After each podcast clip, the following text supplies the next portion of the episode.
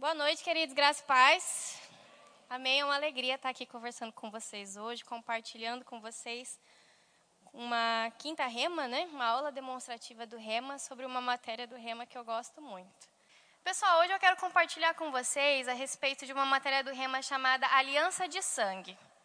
Eu escolhi essa disciplina do rema porque, claro, todas as matérias do rema me alcançaram de alguma forma, mas essa sanou algumas dúvidas com relação a algo na ceia do Senhor que eu não conseguia compreender tão bem.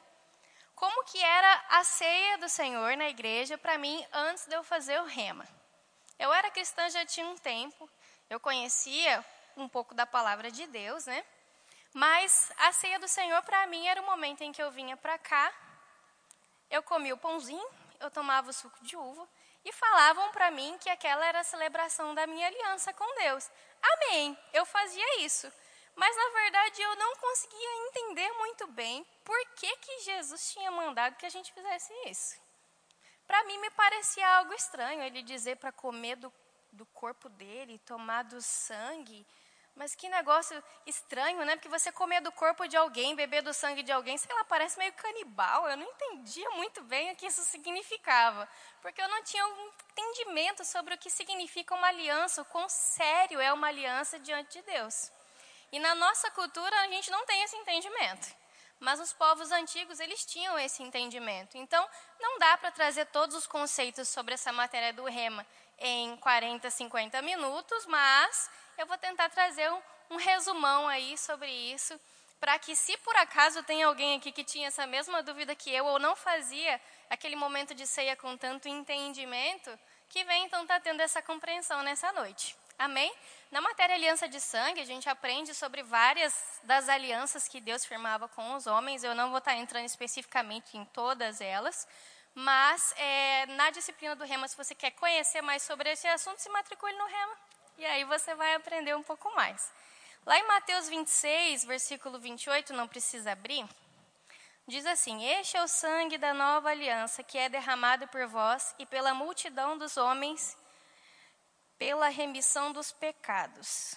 E aí Jesus diz para eles comerem o pão, que era o seu corpo, e beber o vinho, que era o seu sangue. E os discípulos aparentemente eles entenderam o que isso significava, porque eles não questionaram, né? Mas eu, como eu falei para vocês, eu não entendia. E aí, em João 6,53, só aumentava ainda mais a minha dúvida, que diz assim: Em verdade vos digo que se não comerdes a carne do filho do homem e não beberdes o sangue, não tendes vida em vós mesmos.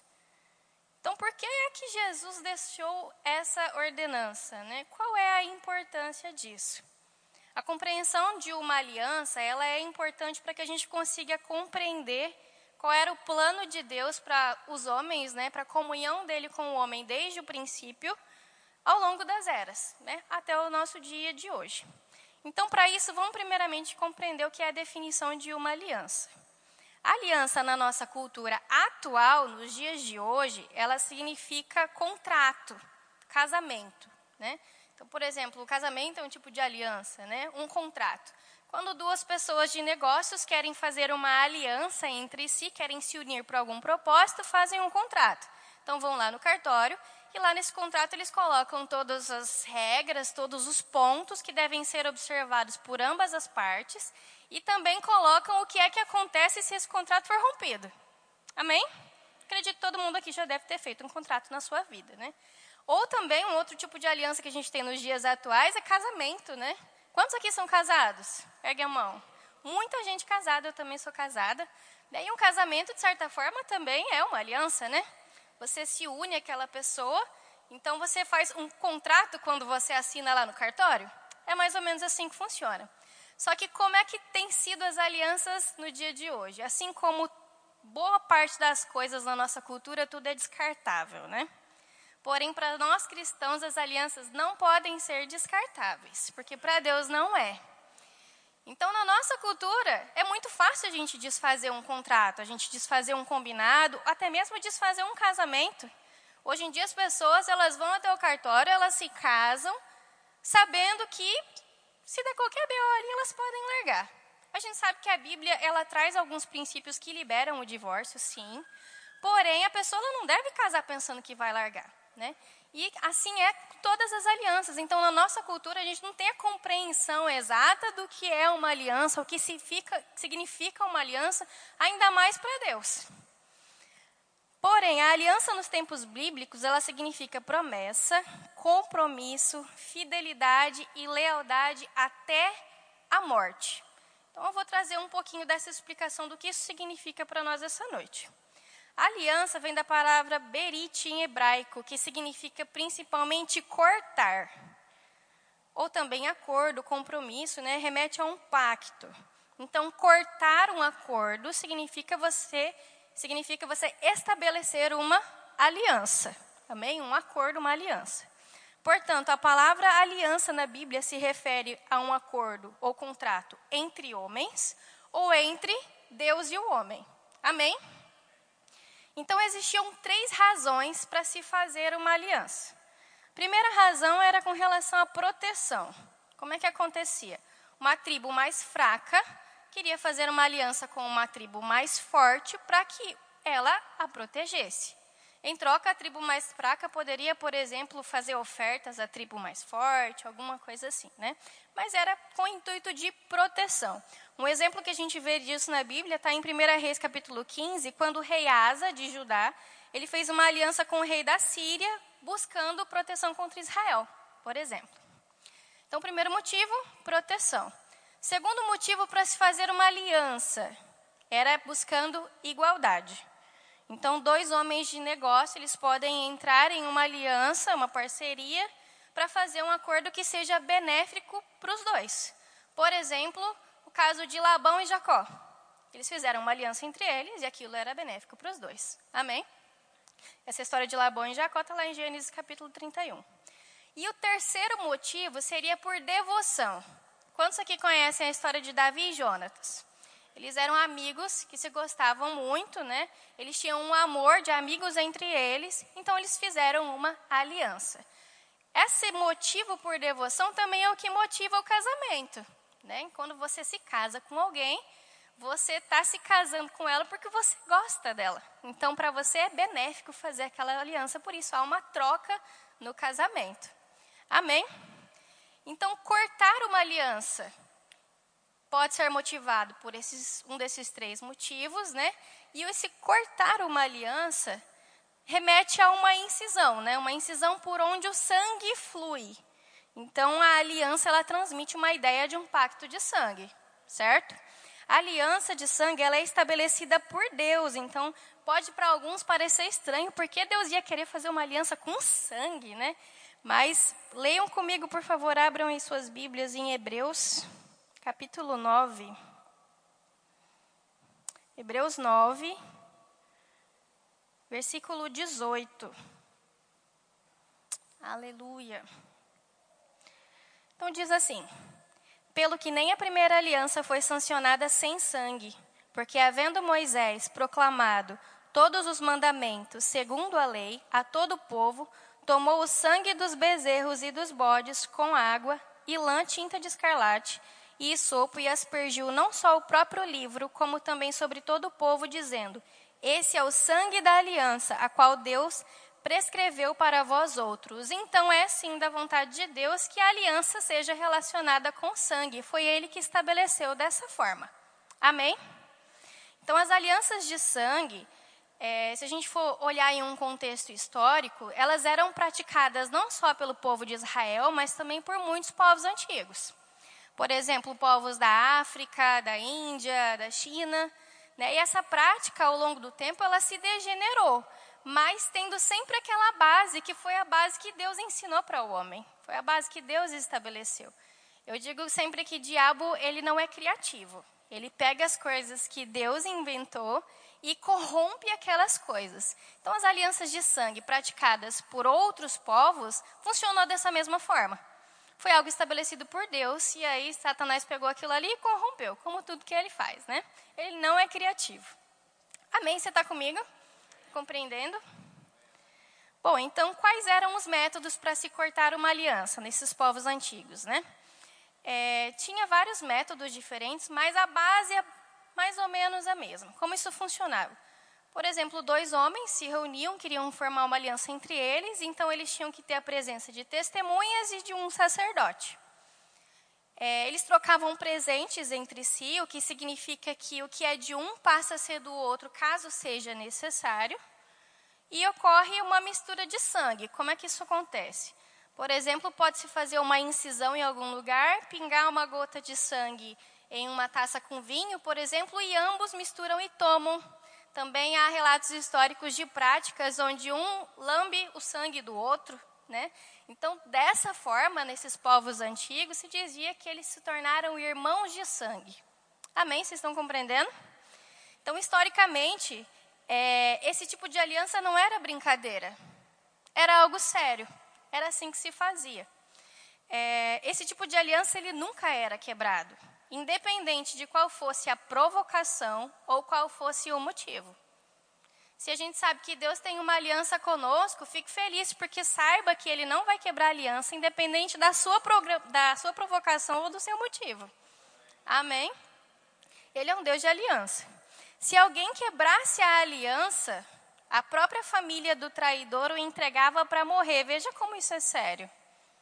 Imagina, alguém da sua família fez aliança com outra pessoa, quebra a aliança e aí você vai lá e entrega seu próprio familiar para morrer porque quebrou a aliança. Isso não era brincadeira antigamente, muito diferente do que a gente vê nos contratos, acordos, alianças que nós temos hoje, né? Outro ponto sobre a aliança é que era algo tão sagrado que até as gerações futuras guardavam as alianças. A gente vai ver um exemplo é, que está lá em Josué, nos capítulos 9 e 10. Como a história é um pouco longa, eu não vou pedir para vocês lerem comigo, né? mas eu vou fazer um resumão dela aqui.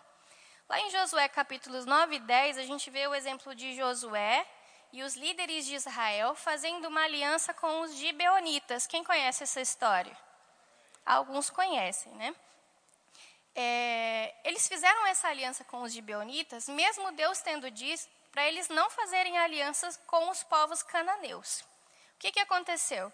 Os gibeonitas eles estavam com os israelitas lá na terra deles, eles tinham medo dos israelitas, então eles falaram para os israelitas fazer uma aliança com eles, mas eles não disseram que eles eram do povo cananeu. Eles disseram que eram de uma terra distante. E aí Josué, sem pedir o aconselhamento de Deus, foi lá e aceitou fazer uma aliança com eles. Poucos dias depois, o que aconteceu foi que a verdade veio à tona, Josué ficou muito nervoso, porém, uma aliança havia sido feita. Então, muitos podem alegar que, como um mentiu para o outro antes de fazer a, a, aliança, essa aliança não teria validade. Mas, na verdade, o que a gente vê na história é que, mesmo assim, os israelitas tiveram que honrar a aliança, mesmo sendo feita baseada na mentira da outra pessoa. Então, quando os gibeonitas eles foram atacados por outros povos, eles solicitaram a ajuda de Israel. E Israel teve que ajudá-los. Por quê? Por causa da aliança. Então Josué ajudou a eles e a gente vê na história que isso atraiu a graça de Deus. Isso atraiu o favor de Deus. Não o fato deles terem firmado a aliança, mas o fato deles terem guardado a aliança mediante todas essas circunstâncias. Então a gente viu que a graça de Deus veio sobre eles porque eles venceram a batalha. Conseguiram vencer a guerra e livrar os gibeonitas. Então a gente percebe por esse exemplo que não era brincadeira. A aliança é uma coisa séria para Deus. Amém? A gente percebe também com essa história que nos dias de Davi, quase 400 anos depois, Deus exigia que essa aliança continuasse sendo honrada, lá em 2 Samuel, no capítulo 21 versículos de 1 ao 14. Então, gerações futuras também precisavam honrar essa aliança.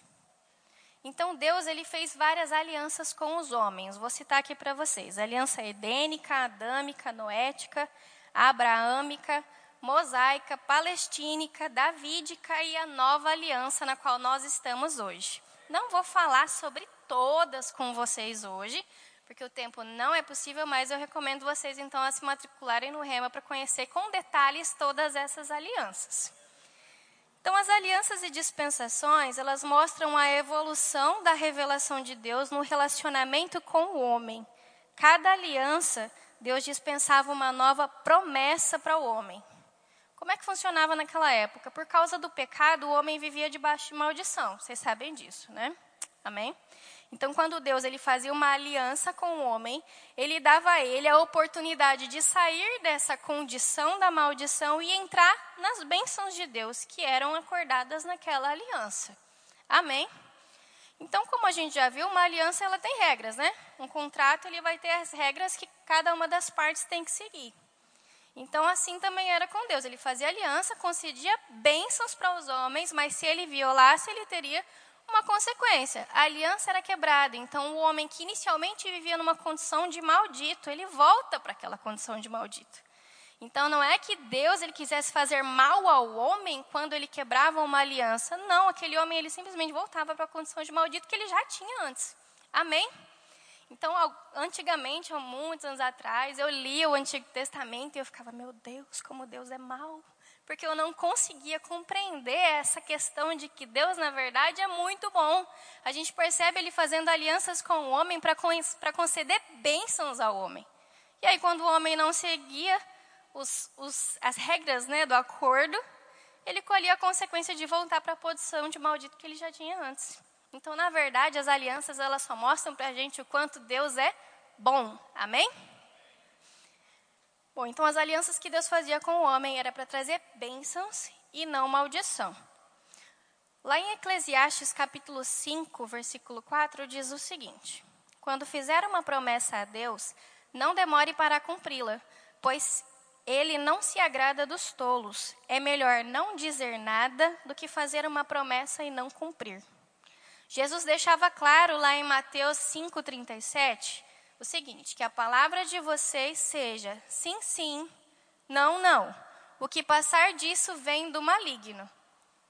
Portanto, isso deixa claro para nós que ele nunca quebrou uma aliança e nunca vai quebrar.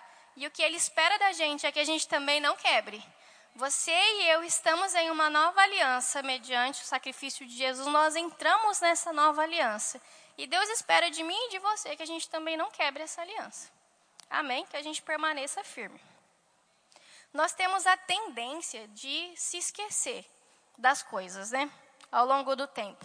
Então, às vezes a gente fala assim: nossa, eu prometo para você que eu vou fazer tal coisa para você. E passa dois, três, quatro dias a gente esquece. E às vezes nem é por mal, né, gente? Eu, desculpa aí, pessoal que serve comigo na igreja, às vezes eu cometo uns esquecimentos. Todo mundo acaba esquecendo alguma coisa no dia a dia, né? É, por isso Deus ele determinou que alguns memoriais estivessem presentes nas alianças, para que a gente estivesse sempre se lembrando dessas alianças. Toda vez que eu olhar para um memorial, eu vou lembrar daquela aliança. Por exemplo, você casou, provavelmente você usa uma aliança no seu dedo.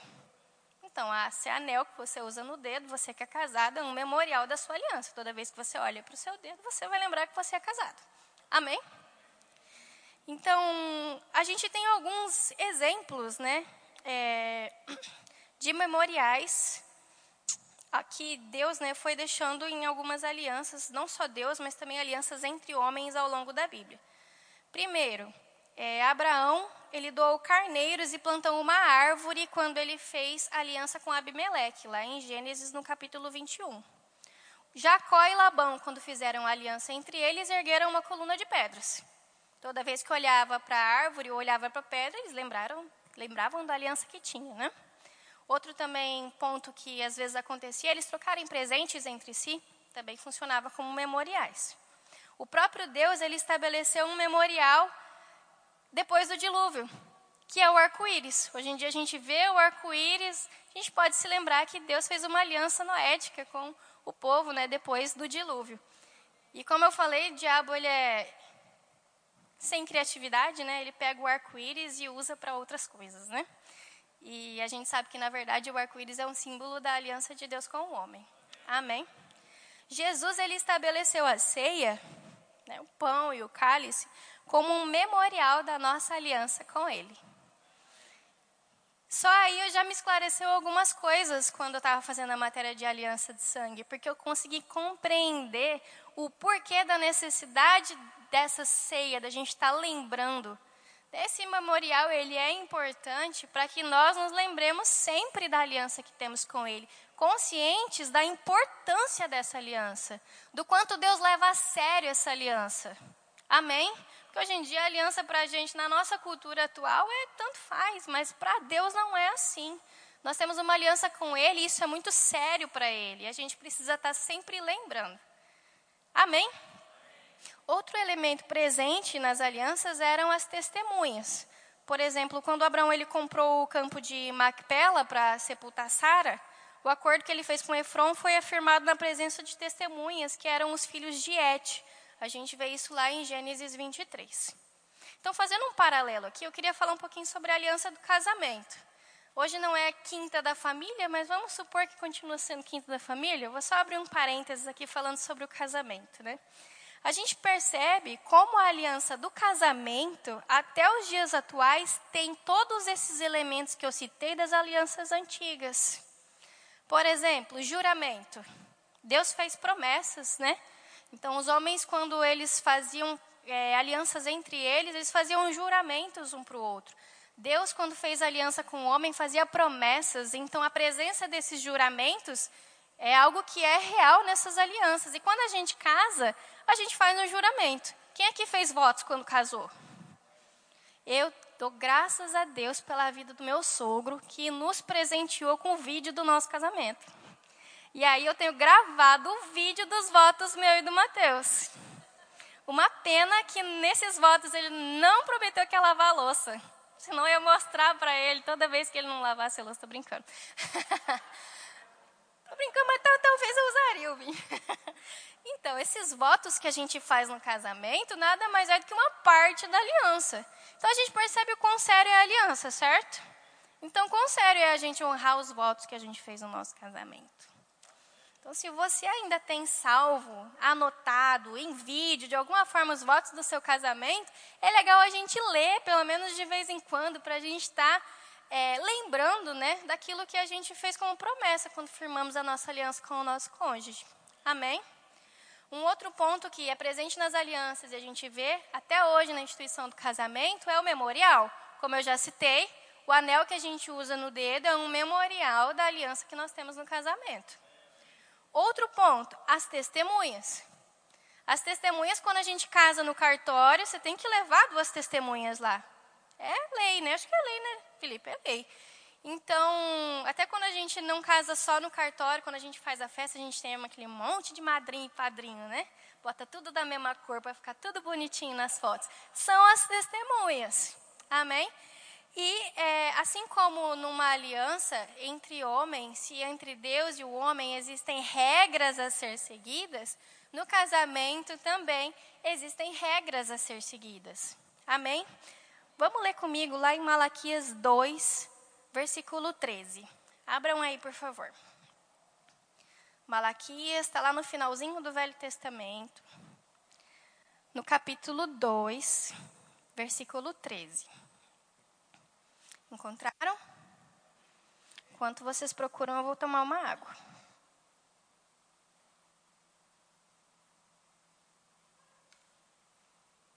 Então vamos lá, diz o seguinte: A outra coisa que vocês fazem, cobrem de lágrimas o altar do Senhor, choram e gemem porque ele já não dá atenção às suas ofertas nem as aceita com prazer. E vocês ainda perguntam: por quê? É porque o Senhor é testemunha entre você e a mulher da sua mocidade. Então, o Senhor é testemunha da sua aliança com o seu cônjuge. Amém? Algumas versões dizem que o Senhor é testemunha da aliança entre você e a mulher da sua mocidade. Pois você não cumpriu a sua promessa de fidelidade, embora ela fosse a sua companheira, a mulher do seu acordo matrimonial. E em algumas outras versões você pode encontrar escrito como a mulher da sua aliança. Mais adiante, no versículo 15, diz: Portanto, tenham cuidado para que ninguém seja infiel à mulher da sua mocidade. Eu odeio o divórcio, diz o Senhor, Deus de Israel, e também odeio o homem que se cobre de violência como se cobre de roupas, diz o Senhor dos exércitos. Por isso, tenham bom senso e não sejam infiéis. A gente vê ao longo da história bíblica e também a história dos povos antigos que era obrigatório, era uma questão de vida ou morte, você ser fiel à sua aliança. E hoje o que a gente vê na nossa sociedade é quanta infidelidade conjugal. Deus é testemunha da nossa aliança com o nosso cônjuge. O entendimento sobre essas alianças deixa claro por que, que o pecado do adultério é tão sério para Deus. Biblicamente, um casal ele pode se separar se houver a traição de uma das partes, tá bem? Biblicamente, sim. Por quê? Uma das partes quebrou a aliança. Se uma das partes quebrou a aliança, isso já desobriga a outra parte de permanecer ali cumprindo. A pessoa pode sim escolher perdoar e continuar, porém a aliança ela foi quebrada. Então isso é muito sério para Deus. Casamento é muito sério para Deus e casamento funciona, gente. É uma aliança, assim como a aliança de Deus conosco funciona, a aliança do casamento também funciona. Eu sou uma defensora dessa aliança eu não tenho, não fui agraciada, né, como Glebson e Sandra, de não brigar. Eu e o Mateus de vez em quando sai faísca. Mas grande maioria do tempo nós somos muito felizes juntos. A gente tem pouco tempo de casados, mas a gente tem alguns exemplos na nossa igreja de casais que são casados há muitos anos e vivem muito bem juntos. Nosso casal de pastor Gilmar e Célia são um grande exemplo disso, inspiração para nós, somos casais mais novos, né? Então, o casamento é uma aliança que dá certo. Amém? Porém, temos que andar dentro dos princípios. Amém? Então, voltando ao contexto das alianças.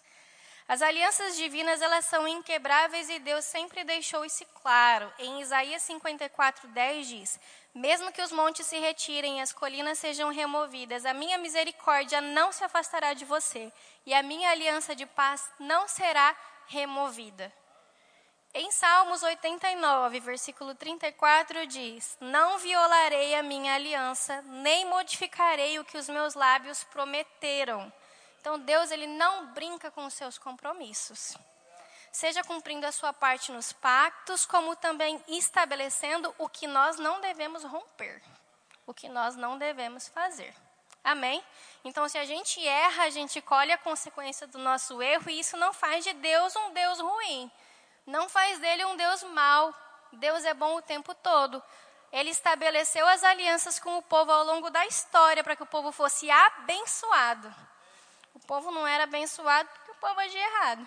Eu não sei você, mas quando eu estou lendo ali a história né, dos livros ali do Pentateuco, ali do início, do Êxodo principalmente, eu vejo o povo errando com Deus e Deus fazendo aliança, eu fico nervosa.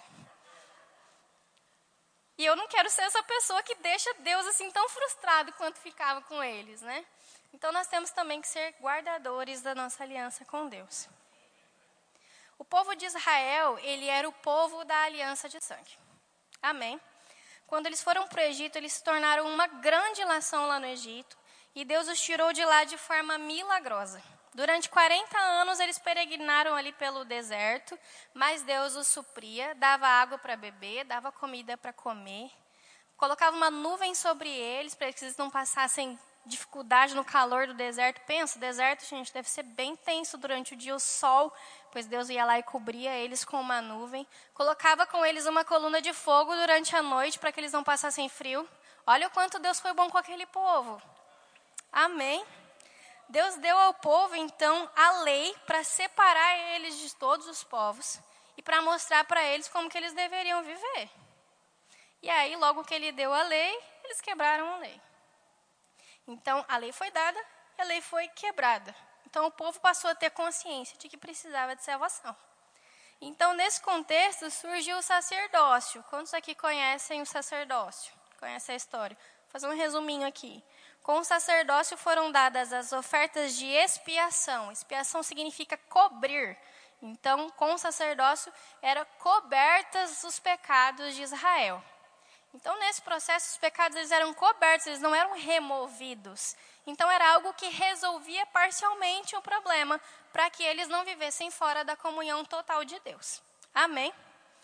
Então, expiação em hebraico significa cobrir. Era necessário cobrir com sangue, porque a aliança de sangue foi quebrada.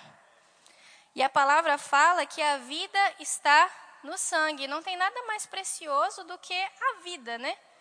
Claro que para nós, em primeiro lugar, vem Deus, mas a sua vida é o que você tem aqui nessa terra, né? A sua vida está no sangue. É, essa vida no sangue, ela cobria Israel, que estava morto espiritualmente e fora da presença de Deus. Deus indicava o sacrifício de sangue inocente de animais para cobrir Israel. Então, aqui duas características desses animais: eles eram inocentes e eles eram levar lá, levado para o sacrifício é, de forma que eles não tinham escolha. Amém? Qualquer semelhança com Jesus é mera coincidência. Estou brincando, né? Isso tudo é proposital. Então foi levantado o sumo sacerdote que se colocava entre o povo e Deus. Uma vez por ano, esse sumo sacerdote, sacerdote ele entrava no Santo dos Santos para fazer a expiação anual pelos pecados de Israel. Ele confessava os pecados do povo sobre a cabeça do bode expiatório e lançava ele no deserto para ele ser destruído. Amém? E dessa forma, o povo aí garantia mais um, peri garantia mais um período aí de comunhão com Deus. Então, com a expiação e o sacerdócio vieram os sacrifícios. Então, eles faziam ofertas pela comunhão, que era a oferta queimada, a oferta de manjares e a oferta pacífica. No Rema você vai aprender um pouco mais sobre essas ofertas. E eles também faziam ofertas pela quebra de comunhão, que era a oferta pelas transgressões, que era feita quando um irmão quebrava a aliança um com o outro, e a oferta pelos pecados, que era quando pecavam contra Deus, e era aí que o sacerdote entrava em ação. Amém? Então, dessa forma, eles mantinham a aliança com Deus e com isso eles recebiam bênçãos. Quais eram as bênçãos? Proteção de Deus contra o exército de outras nações. A terra deles era muito produtiva. Os animais, seus rebanhos se multiplicavam. Vejam como Deus se alegrava da prosperidade deles. E ainda tem gente que acredita hoje que Deus quer que a gente permaneça pobre. Naquela época, Deus já queria que eles prosperassem e muito. Multiplicava os seus rebanhos, a terra deles era produtiva, eles eram vitoriosos em tudo. Essa era a vontade de Deus para eles, amém? Jerusalém era a cidade mais rica das nações. O templo era riquíssimo. Nos dias de Davi, os seus guerreiros eram capazes cada um de matar até 800 homens em um único combate. Eles tinham força física e a proteção de Deus. Deus era o Deus deles e eles eram o povo do coração de Deus. Amém? Mas o povo, mesmo assim, não cumpria com as suas obrigações da aliança, a ponto da mão de Deus se retirar de sobre eles e a ponto também de Jerusalém ser destruída e o povo ser exilado na, na Babilônia. Que tragédia, né? Que aconteceu com o povo de Israel. A terra deixou de ser produtiva, doenças afligiam o povo, os inimigos os venceram e o templo, que era o templo mais caro do mundo, foi reduzido a pó e cinzas. Tudo porque eles não foram fiéis a Deus. E isso não faz de Deus um Deus ruim. Isso foi consequência da escolha deles. Uma aliança foi quebrada e eles foram retirados daquela posição de abençoados pela aliança para a posição que eles já tinham sem Deus. Amém? Glória a Deus. Porém, nós já estamos em uma nova aliança. Deus já tinha pensado lá no Éden como é que ele ia resolver o problema do homem, né? Uma nova aliança através de Jesus ela foi anunciada, eu quero que vocês leiam comigo em Jeremias 31. Ela foi anunciada lá no Velho Testamento. Então, os antigos já sabiam que uma nova aliança viria. Jeremias capítulo 31, versículo 31.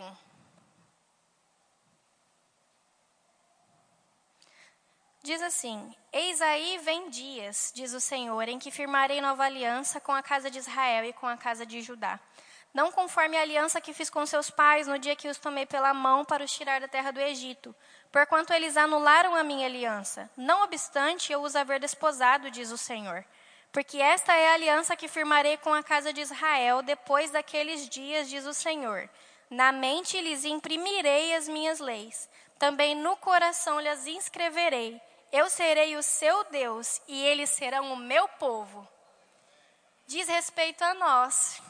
Ele é o nosso Deus e nós somos o povo dele hoje. Amém? Nós estamos presentes nessa nova aliança. Glória a Deus por isso. Quando o homem pecou, ao ser seduzido pela serpente lá no jardim do Éden, Deus já tinha dado, já tinha, né, elaborado todo o plano da salvação. O descendente da mulher pisaria na cabeça da serpente e ela lhe feriria o calcanhar. Esse descendente da mulher já veio. E se você crê nele, você é salvo. Amém? Deus amou o mundo de tal maneira que deu o seu único filho para que nós fomos, fôssemos salvos. E o seu filho nos amou de tal maneira também que morreu, sofreu, se deixou fazer pecado só para nos redimir. Não só Deus nos amou, mas Jesus nos amou tremendamente. A gente vê na Bíblia que Jesus ele era o verbo vivo. O verbo que no princípio estava com Deus, ele era Deus na forma de homem. Amém? Lá em Filipenses 2, versículo 6 diz que sendo em forma de Deus, não teve por usurpação ser igual a Deus, mas esvaziou-se a si mesmo, tomando a forma de servo, fazendo-se semelhante aos homens e achado na forma de homem, humilhou-se a si mesmo, sendo obediente até a morte e morte de cruz. Jesus veio em um corpo humano, não cheio da sua glória e divindade, mas ele optou por se esvaziar. E ele foi tentado nas mesmas coisas que eu e você somos tentados diariamente, porque ele estava aqui como homem. Amém? Mas a diferença é que ele não pecou. E isso faz toda a diferença para que uma nova aliança pudesse ser firmada. Amém? A lei, no entanto, dizia que maldito era todo aquele que fosse pendurado no madeiro, certo? E Jesus ele se deixou colocar em uma cruz. Então, nesse momento, ele se fez pecado, né? Para que pudesse substituir o homem que havia caído. Ele morreu espiritualmente. Então, nesse momento, ele foi separado de Deus e assumiu o meu e o seu lugar. Então, vamos ler, por favor, lá em Romanos capítulo 5. Abram lá comigo. Romanos 5. Romanos 5, versículo 15. Eu vou ler na NTLH, na nova tradução da linguagem de hoje, essa parte. Diz o seguinte: Mas existe uma diferença entre o pecado de Adão e o presente que Deus nos dá. De fato, muitos morreram por causa do pecado de um só homem, mas a graça de Deus é muito maior. Ele dá a salvação gratuitamente a muitos por meio da graça de um só homem, que é Jesus Cristo. E existe uma diferença entre aquilo que Deus dá e o pecado de um só homem. Porque no caso do pecado, a condenação veio por causa de um só pecado. Porém, no caso da salvação, Deus perdoa os que têm cometido muitos pecados, embora não mereçam esse perdão. É verdade que, por causa de um só homem e por meio do seu pecado, a morte começou a dominar a raça humana. Mas o resultado do que foi feito por um só homem, Jesus Cristo, é muito maior. E todos aqueles que Deus aceita e que recebem como presente a sua imensa graça reinarão na vida por meio de Cristo. Portanto, como um só pecado condenou todos os seres humanos, assim também um só ato de salvação liberta a todos e lhes dá vida. E assim como muitos seres humanos se tornam pecadores por causa da desobediência de um só homem, assim também muitos serão aceitos por Deus por causa da obediência de um só homem. Como esse texto é rico, eu gosto muito dessa parte aqui do livro de Romanos. Então, por meio de um só homem, que foi Adão, o pecado entrou no mundo. E aí a aliança do homem com Deus, ela foi quebrada. E por meio de um só também, que é Jesus, nós fomos resgatados. Jesus ele veio para cumprir tudo o que a lei dizia a respeito dele, a lei, os profetas e os salmos.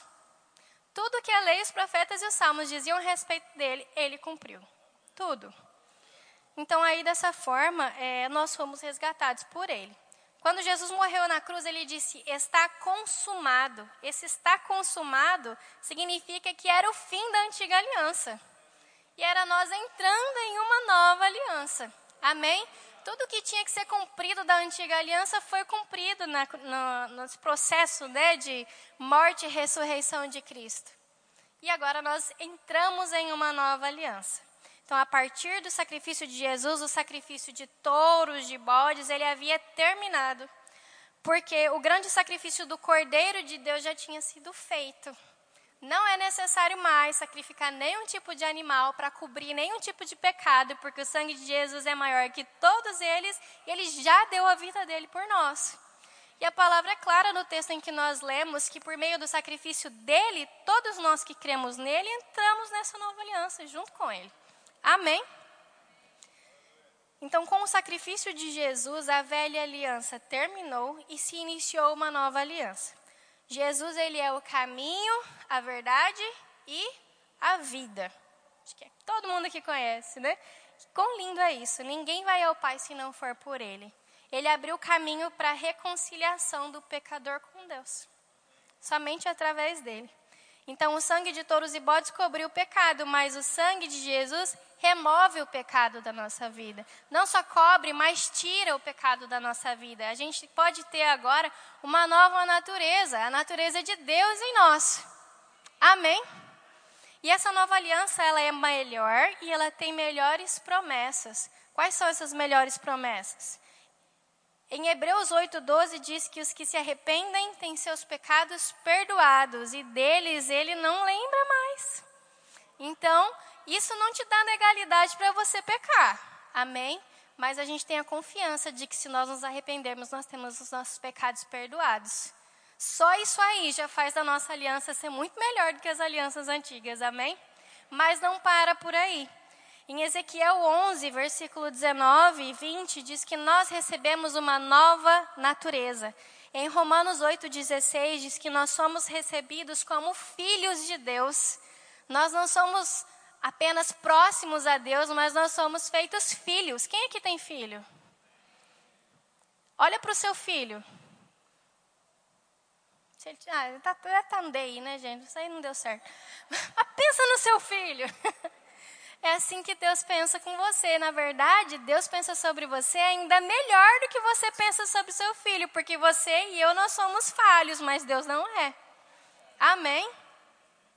Em Hebreus 1:3 da diz né, que hoje nós temos a revelação plena e definitiva de Deus, porque Jesus é a expressão exata do Pai. Hoje a gente não precisa ter mais dúvida de qual é o caráter de Deus. Jesus é a expressão exata do Pai. Então, se você conhece a palavra, você conhece a Ele, você conhece exatamente como é Deus. Qual é a vontade dele sobre a sua vida. Então, hoje a gente vive numa revelação muito maior. Que privilégio, né? Em Efésios 1:3 diz que ele já nos abençoou com toda sorte de bênçãos.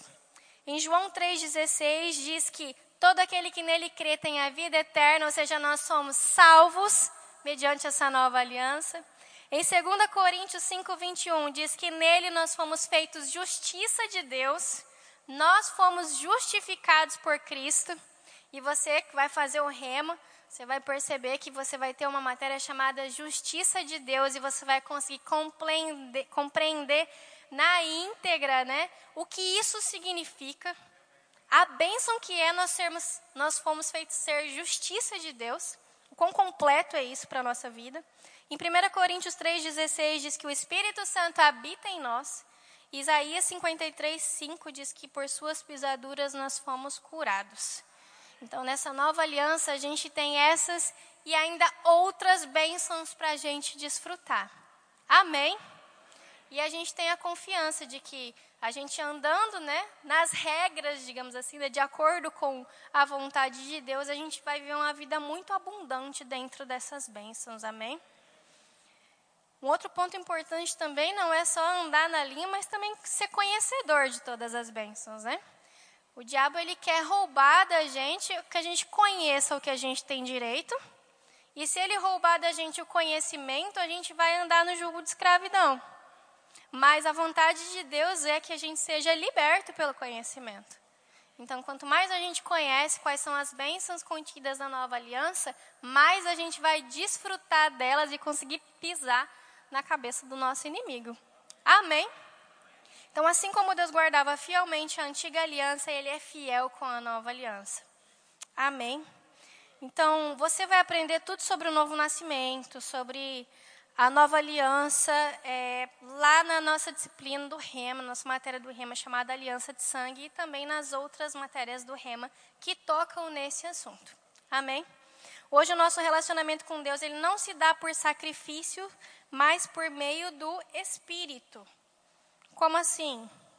Nosso relacionamento Deus, com Deus se dá por meio da adoração, por meio da oração, por meio do controle do corpo, né, que é o nosso culto racional. A gente tem que dominar a nossa carne, renovando a nossa mente, e através da nossa vida no espírito. Oração em línguas, por exemplo, é uma ferramenta poderosa para isso. Amém. Lá em Mateus 26, 28 diz: Este é o meu sangue da nova aliança, que é derramado por vós e pela multidão dos homens, pela remissão dos pecados. Então Jesus diz para eles comerem o pão, que era o corpo, beber do, do vinho, né, que era o seu sangue, e ele anunciava aos discípulos dessa forma a chegada da nova aliança. Antes mesmo da gente pensar em existir essa nossa aliança, nessa nova aliança ela já estava firmada e hoje a gente consegue desfrutar disso. Amém? Ele disse para nós fazermos esse momento da ceia em memória dele, porque é o memorial da nossa nova aliança. Amém? Então a ceia é esse memorial. E que gratidão que toma o meu coração no momento da ceia, quando eu lembro desses princípios, quando eu lembro dessas coisas. Amém? Que gratidão que eu fico e que alegre eu fico no momento da ceia, agora com outro entendimento, depois de ter realmente conhecimento sobre o assunto da aliança de Deus, tanto nos povos antigos e principalmente da aliança de Deus conosco hoje. Amém? Então, quando nós compreendemos as alianças, nós compreendemos o plano de Deus e principalmente quão grande é o amor dele por nós. A gente pode ter confiança que o nosso Deus ele é um Deus bom, amém?